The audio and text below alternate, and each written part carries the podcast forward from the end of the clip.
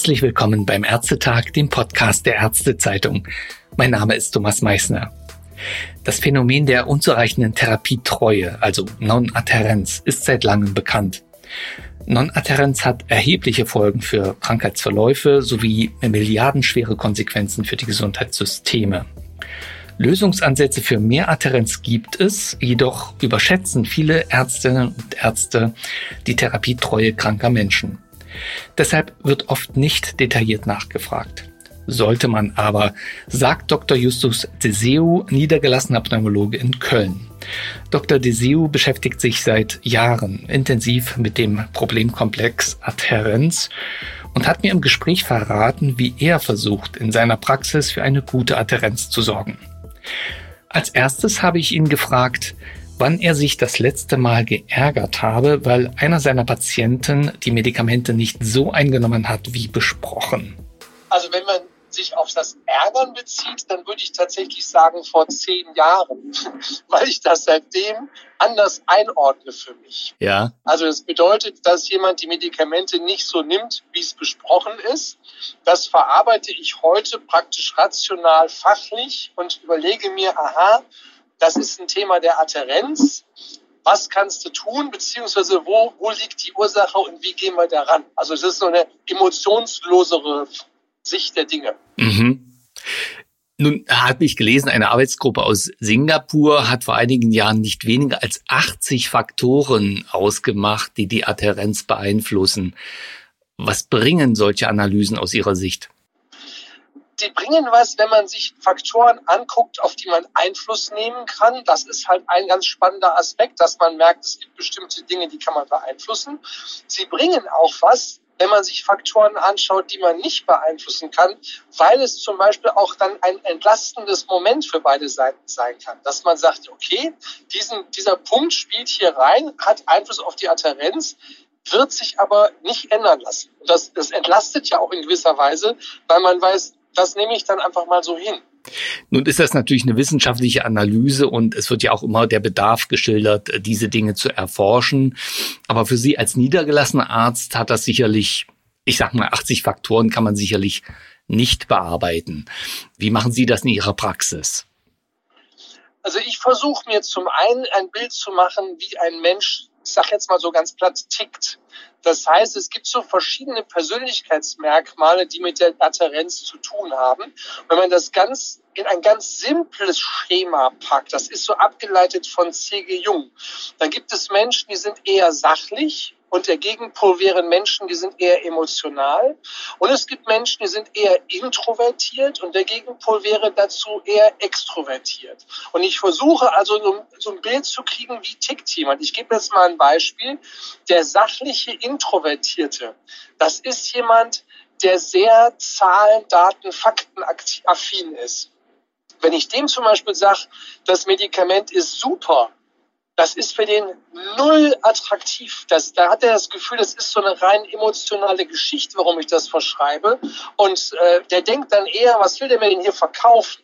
Das heißt, das wäre zum Beispiel ein Mensch, bei dem ich betone, wie das Medikament wirkt, den Wirkmechanismus, wie viel Mikrogramm oder Milligramm man davon verwendet, wie oft man am Tag das nimmt. Also viele Zahlen, wie lange man das nehmen soll. Das sind Dinge, die will der von mir hören. Nehmen wir jetzt mal den gegenteiligen Typen. Das wäre ein emotionaler, eher extrovertierter Mensch. Bei dem ist es genau andersrum. Wenn ich dem ankomme mit davon, da sind 200 Mikrogramm drin, das nehmen Sie bitte morgens, das nehmen Sie abends für die Dauer von vier Monaten, dann fängt er an zu gähnen, weil dem das viel zu viele Zahlen, viel zu viele Daten sind. Das wäre jemand, wenn ich dem sage, das ist ein super Medikament, das ist ganz neu und wirkt wirklich bei der Krankheit genau das, was wir möchten, können wir damit erreichen, dann sagt er, ja, genau das will ich haben, das ist mein Arzt. Also man muss wirklich gucken, wie tickt mein Gegenüber und mit was für Aussagen kann ich den verprellen und mit was für Aussagen kann ich den gewinnen für die Therapie. Sie haben mal geäußert, für Sie sei es wichtig, die Patientenperspektive einzunehmen und dies in die Behandlungsentscheidung einzubeziehen. Können Sie das vielleicht mal an einem konkreten Beispiel verdeutlichen, wie Sie das gemacht haben? Relativ simples Beispiel. Ich stelle mir jetzt mal vor, ich habe jemand mit Asthma und der eine der führt ein Asthma-Tagebuch und der legt mir das dann auch vor und der reagiert auch auf seine Beschwerden. Sagen wir, der sagt mir, ja, ich habe da vor zwei Wochen gab es eine Phase, da habe ich gemerkt, da geht der Husten los, da habe ich dann häufiger mein Medikament genommen. Also der reagiert auch sehr variabel auf seine Beschwerden. Und das wäre zum Beispiel ein Patient, bei dem ich, wenn ich ein Asthma behandle, eher ein Präparat einsetze, das auch sehr variabel dosiert werden kann, wo man eben selber viel steuern kann, was allerdings auch bedeutet, dass ich über den Tag immer wieder mit meinem Asthma zu tun habe und mich darum kümmere. Auf der anderen Seite gibt es einen Patienten, der sagt, ja, pff, am liebsten würde ich ja gar nichts nehmen. Ich habe immer das Gefühl, die Leute wollen, dass ich das nehme. Ich selber weiß gar nicht, ob ich das wirklich brauche. Also der so, ja, ja, auch nicht den ganzen Tag an sein Asthma erinnert werden will, am liebsten gar nicht krank sein, solche Gedanken. Und das wäre dann so ein Kandidat, wo ich sage, okay, wenn ich die Auswahl habe, der kriegt eine Kombinationstherapie, die nur einmal am Tag verwendet wird, wo ich sagen kann, naja, wenn er die morgens nimmt, hat er auch wirklich für den kompletten Tag seine Ruhe.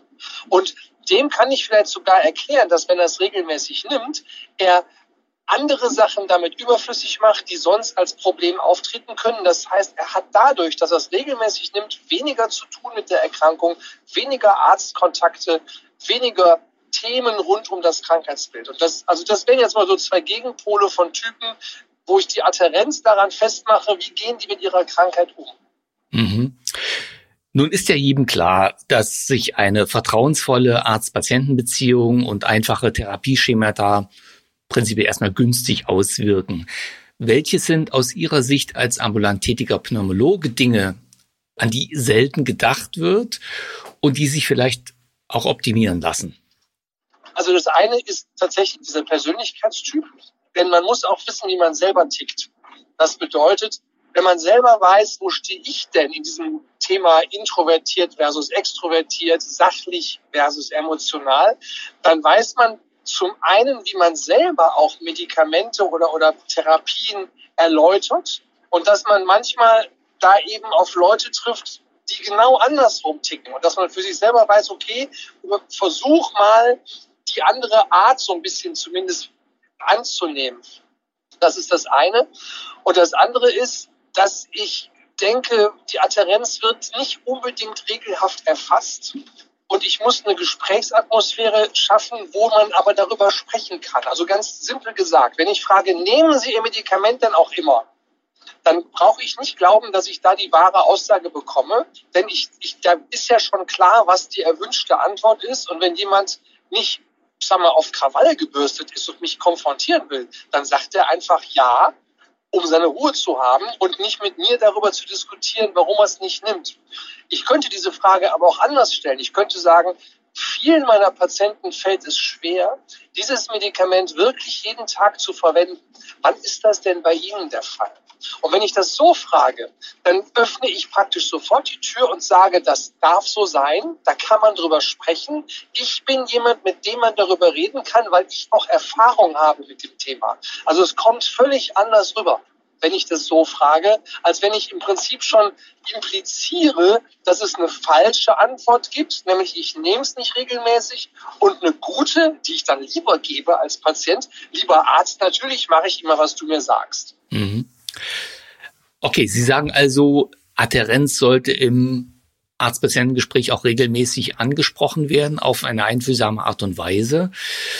Welche konkreten Auswirkungen hat denn eigentlich Non-Adherenz bei chronischen, womöglich aber auch bei akuten Atemwegserkrankungen? Vielleicht können Sie da auch noch mal Beispiele aus Ihrer Erfahrung bringen. Ja, also ich, ich gebe mal ein Beispiel, das ich wirklich ganz witzig fand, es war ein Profifußballspieler bei mir und hatte schwerste allergische Rhinitis. Der sagte, ich kann praktisch gar nicht spielen, es ist, juckt alles im Gesicht, es ist alles geschwollen, die Nase läuft die ganze Zeit, ich kann mich überhaupt nicht richtig konzentrieren.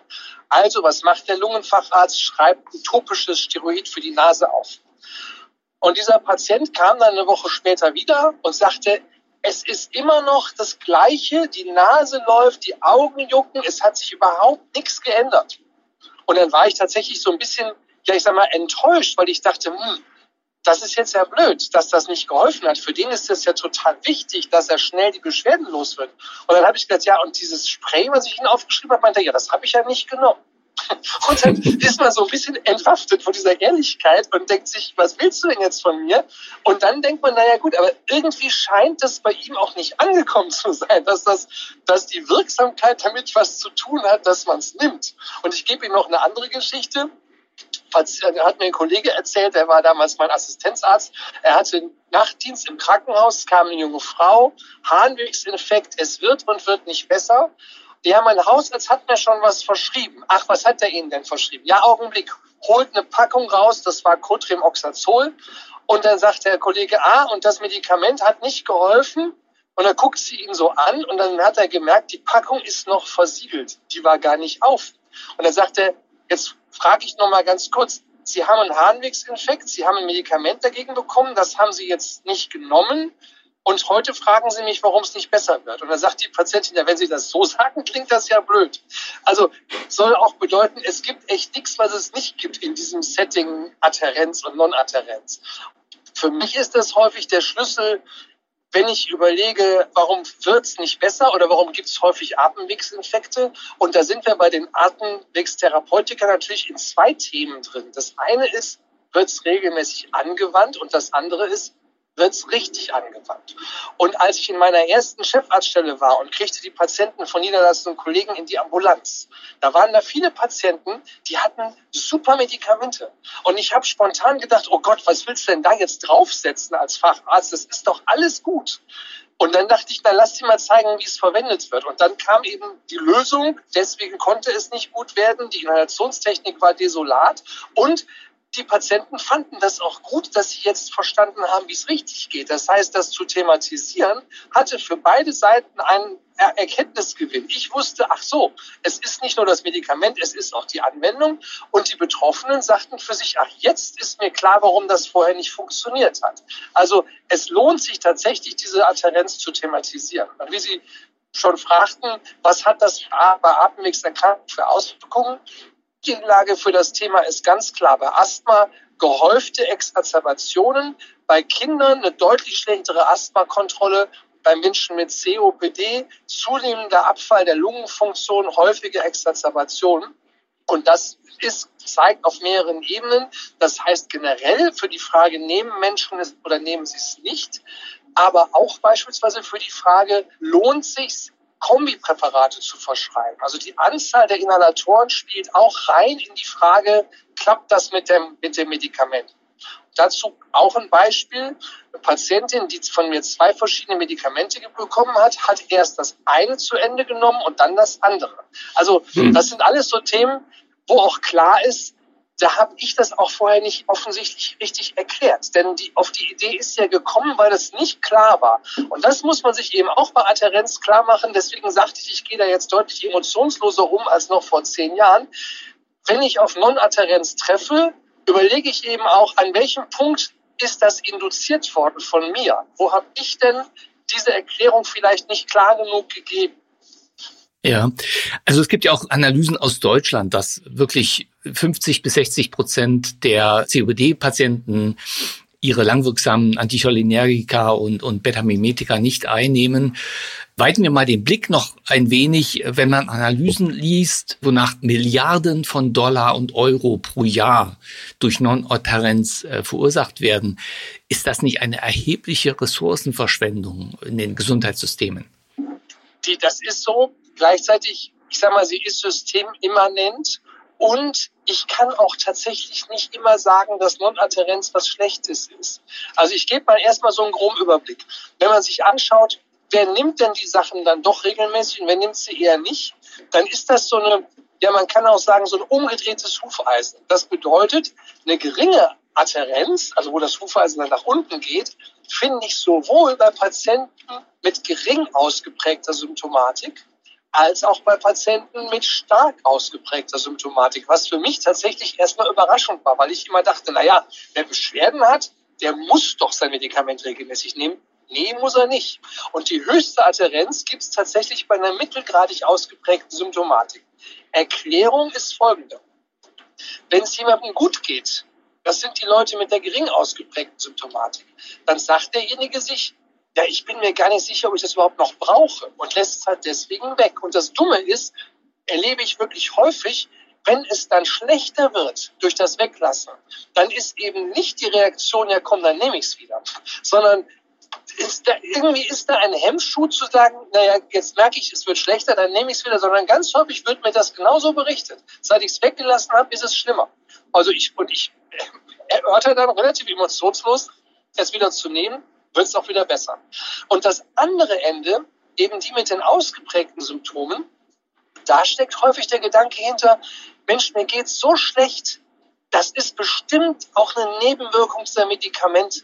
Und das ist also auch ein Grund für Non-Adherenz, dass Leute ihren Zustand mit den Medikamenten in einen kausalen Zusammenhang bringen. Also sagen, naja, gerade weil ich so viele Medikamente nehme, kann es mir ja auch nicht gut gehen. Hm. Für mich, Implikation für die Praxis ist ganz simpel. Wenn ich ein Medikament aufschreibe, wo ich weiß, da ist die Adherenz ein wichtiger Punkt, dann sage ich zu den Patienten, wenn Sie mal das Gefühl haben, es geht Ihnen gut und Sie überlegen, ob Sie es überhaupt noch nehmen müssen, lassen Sie uns drüber sprechen. Gucken wir nach, ist vielleicht sogar richtig. Wenn Sie mal das Gefühl haben, Ihnen geht es so schlecht und Sie fragen sich, ob das nicht vielleicht an dem Medikament liegen könnte, sagen Sie Bescheid, gucken wir nach, vielleicht stimmt das auch. Also es bedeutet, die Leute sollen sehen, diese Gedanken gibt es, die darf man auch haben, das ist nämlich ganz normal. Und mein Arzt kann damit umgehen, wenn ich dem das sage, dass ich es mal nicht genommen habe. Und ja, das können wir besprechen, da kommen wir mit klar. Dann finden wir auch einen guten Weg. Ja, das ist nochmal die Perspektive für Sie als, als behandelndem Arzt gewesen, aber vielleicht auch nochmal die Perspektive von weiter oben, das erhebliche gesundheitsökonomische Problem, das damit auch assoziiert ist, auch natürlich das menschliche Problem, vermehrt Krankenhausaufnahmen, vielleicht auch vermehrt Nebenwirkungen, wenn man es falsch einnimmt und so weiter. Also deswegen meine Frage, gibt es systemische Faktoren, die sich noch verbessern ließen? Muss man das vielleicht doch noch strukturierter angehen, das Thema Non-Adherenz, gerade auch weil es eben so verbreitet ist und gerade bei den chronischen Krankheiten? Ja, also das, Sie bahnen eine gute Antwort, denn das ist ja tatsächlich ein Konzept, das wir haben, die sogenannten Disease Management Programme. Also ich sage mal so, der globale Blick, der ist in Deutschland, glaube ich, schon, also die, die, Situation in Deutschland ist schon besser als im Rest der Welt. Ich will jetzt nicht sagen, wir haben eine super Adherenz, nur wenn man fragt, was kann das System tun? Also unser grundsätzliches Konzept Leute alle drei Monate wiederzusehen für die Verschreibung fürs nächste Quartal. Das ist zum Beispiel ein Konzept, das sich ganz gut deckt mit den typischen Verläufen der Adherenz. Denn egal welche Indikation, und das ist tatsächlich egal, ob das Asthma, COPD, Bluthochdruck oder Demenz ist, man sieht immer einen ähnlichen Verlauf der Kurven, was die Therapietreue angeht, dass die nach ungefähr drei Monaten absacken. Und wenn wir also in Deutschland sagen, naja, unser übliches Intervall bei chronischen Krankheiten, alle drei Monate nach jemandem zu gucken, das bewährt sich da. Jetzt ist natürlich die Frage, wie kriege ich denn mit, ob jemand kommt? Denn mein System in der Praxis sagt mir, wenn ich es zu früh verordne, dann sagt der Mensch, der Patient müsste das eigentlich noch haben, der müsste noch zehn Tabletten davon haben. Aber wenn derjenige spät kommt, sagt das System nicht, hör mal, der hätte schon vor drei Wochen kommen müssen, da war die Packung nämlich zu Ende. Bedeutet, unser Disease Management Programm, wo man Leute dazu anhält, ihre regelmäßigen Termine auch wahrzunehmen, wo man sagt, immer viermal im Jahr sich mit wegen der Krankheit beim Arzt vorzustellen oder bei der Ärztin, das ist genau das Ziel dieses Programmes, hat das schon einen Vorteil. Das machen wir da schon ganz gut. Und ich will noch einen Aspekt aufgreifen, nämlich diese Frage, ist denn Non-Adherenz immer schlecht? Also ich hatte eine Patientin, der habe ich, ja, die habe ich eigentlich immer nur im Rollstuhl gesehen. Und dann irgendwann, die Dame war 85, dachte ich, ich frage mal nach, warum die eigentlich im Rollstuhl sitzt. Und dann sagt sie, ja, weil mir die Hüften beim Gehen so wehtun. Und dann habe ich gesehen, in ihren Medikamenten kein einziges Schmerzmittel. Hatte irgendwie nie jemand so wirklich dran gedacht. Dann habe ich ihr ein Coxib aufgeschrieben, also ein sehr modernes, nebenwirkungsfreies Schmerzmittel in einer mittleren Dosis und dachte, willst du mal gucken, ob das nicht geht? Es war wirklich so, zwei Wochen später kommt die Frau zu Fuß zu mir. Da dachte ich, ah, du bist der Held, du hast diese Frau wieder gehend gemacht. Weitere zwei Wochen später lag sie bei uns im Krankenhaus, beide Schultern gebrochen. Da war sie nämlich zu Hause in der häuslichen Umgebung gestürzt, weil sie wieder rumgelaufen ist. Das ist ihr vorher nicht passiert, weil sie durch den Rollstuhl geschützt war. Soll nur bedeuten, dass Patienten ihre Medikamente nehmen, hat viele Vorteile, aber die Adherenz ist nicht die Lösung für alle Probleme und es gibt eben auch die Probleme, die nicht entstehen, wenn jemand eben nicht so adherent ist. Ich würde also gar nicht das Ziel haben, eine hundertprozentig perfekte Adherenz zu erreichen. Mir wird 80 Prozent dicke reichen. Okay, da sind wir noch weit von entfernt, nehme ich mal an. Aber wenn äh, Patienten dann eben non-adherent sind, wäre es natürlich auch günstig zu wissen, warum das so ist, dass man dann eben vielleicht auch entsprechend reagieren kann, oder? Ja, richtig. Und wir kennen, also einige psychologische Faktoren kennen wir tatsächlich. Das ist zum Beispiel die Kontrollüberzeugung. Kontrollüberzeugung bedeutet, was glaube ich denn, wer für mein Leben primär verantwortlich ist. Und da gibt es ganz grob drei Modelle. Das eine ist die sogenannte internale Kontrollüberzeugung. Das heißt, ich glaube, dass ich für mein Leben primär selbstverantwortlich bin. Wenn ich mich nicht drum kümmere, kümmert sich keiner drum. Ganz simpel gesagt, diese Leute haben eine relativ hohe Adherenz, weil die einfach wissen, wenn ich es nicht mache, macht es keiner, also mache ich es. Dann gibt es die externe Kontrollüberzeugung und die gibt, wird nochmal in zwei Bereiche unterteilt. Das eine sind sogenannte Powerful Others, also mächtige andere. Und das sind also Leute, die glauben, dass andere vor allem dafür zuständig sind, wie es in ihrem Leben so läuft. Also man überträgt das immer und sagt, wenn einer einen Autounfall hatte und das Gefühl hat, der andere ist auf jeden Fall schuld, egal was ich gemacht habe. Und wenn ich mich vertan habe, wenn ich mich verguckt habe, wenn ich falsch abgebogen bin, der andere hätte es merken müssen und hätte darauf reagieren müssen, dann wäre der Unfall nicht passiert. Also Powerful Others heißt, ich habe das Gefühl, ich selbst bin eher ohnmächtig und andere Leute sind dafür zuständig. Wenn das sehr ausgeprägt ist, kann das auch eine hohe Adherenz bedeuten, weil das, was der Arzt oder die Ärztin sagt, Gesetz ist. Es gibt aber auch Menschen, bei denen ist genau diese sogenannte externe Kontrollüberzeugung sehr gering ausgeprägt. Das heißt, was ein Arzt oder irgendein anderer Mensch sagt, was man machen oder lassen soll, ist für die egal da, da, das von außen lassen die wenig an sich ran. Und das sind zum Beispiel Leute, wo man versuchen kann, über die Selbstwahrnehmung, ich sage mal sowas wie Lungenfunktion unter Therapie, Lungenfunktion ohne Therapie, den Vergleich zu zeigen. Oder wo ich das halt relativ häufig mache, ist bei Schlafapnoe, Befund vor Therapie, Befund mit der Maske. Man sieht das sofort auf den ersten Blick, dass da weniger Atemaussetzer sind, dass die Sauerstoffwerte in der Nacht viel besser aussehen. Und dann sage ich diesen Menschen einfach, gucken Sie mal, das ist die Untersuchung bevor sie diese Maske hatten, das ist jetzt der Befund mit der Maske. Und dann dürfen die selber sagen, dann möchte ich es doch lieber so und nehmen das mit der Maske. Aber wenn ich sage, sie müssen ab heute so eine Maske tragen, löse ich ganz oft schon Reaktanz aus. Und dann gibt es noch den dritten Faktor, der gehört auch zur externen Kontrollüberzeugung. Das ist sogenanntes Chance, also Schicksal. Dieses Konzept heißt halt auch IPC, Internal, Powerful Others und Chance. Das sind auch wieder Menschen mit einer geringen Adherenz, weil die sagen, na ja, im Grunde genommen, was passiert, passiert. Da können wir alle wenig dran tun auf den Autounfall übertragen heißt das, es war halt glatt, es war halt dunkel, es war halt regnerisch, da konnte keiner was für, den hätte man nicht verhindern können, den Unfall. Und das hat auch Einfluss auf die Adherenz. Und Sie merken schon, das sind halt auch Persönlichkeitsmerkmale, die kann ich nicht unbedingt ändern. Und ich kriege auch nicht bei jedem Menschen sofort raus, wie der in der Hinsicht tickt. Die sagen mir nicht, ich bin übrigens vermindert external überzeugt, sondern das ist halt so ein Punkt, wo ich sage, okay, es könnte daran liegen, gib dem das nächste Mal mehr äh, Autonomie zum Beispiel, aber manchmal ist es auch einfach, wie es ist. Diesen Menschen kann man eben auch nicht auf links ziehen. Ja. Herr Deseo, es gibt Ansichten, wonach Maßnahmen zur Verbesserung der Medikamentenadherenz einen größeren Benefit für die Bevölkerung hätte als die Entwicklung neuer Therapien. Würden Sie das unterschreiben? Ja, das ist eine Aussage der WHO von 2001 und die unterschreibe ich mit Nachdruck. Ein Beispiel. Es gibt ein Präparat für die Asthmatherapie. Das ist eine Dreifachtherapie in einer Kapsel, also eine fixe Kombination. Per se schon mal ja für die Adherenz eine gute Idee. Und der Hersteller, der das Medikament auf den Markt gebracht hat, der wusste natürlich auch, es gibt schon Dreifachtherapie. Also so der große Innovationssprung ist das jetzt nicht, aber er hat dieses Inhalationssystem ausgestattet mit einem zusätzlichen Feature, das man eben verordnen kann, einem Sensor, der mit dem Handy gekoppelt werden kann und der dann die Patienten unterstützt in der Adherenz. Das heißt, ich kann mir einen Wecker stellen, ich kann gucken, habe ich das gestern oder heute Morgen schon genommen, ich kann über einen Soundchip auch hören, war die Inhalation richtig? Das heißt, das Gerät gibt eine Rückmeldung, das war also richtig. Es gibt eine Wetterinformation für Menschen mit Asthma, was ist gerade für ein Pollenflug.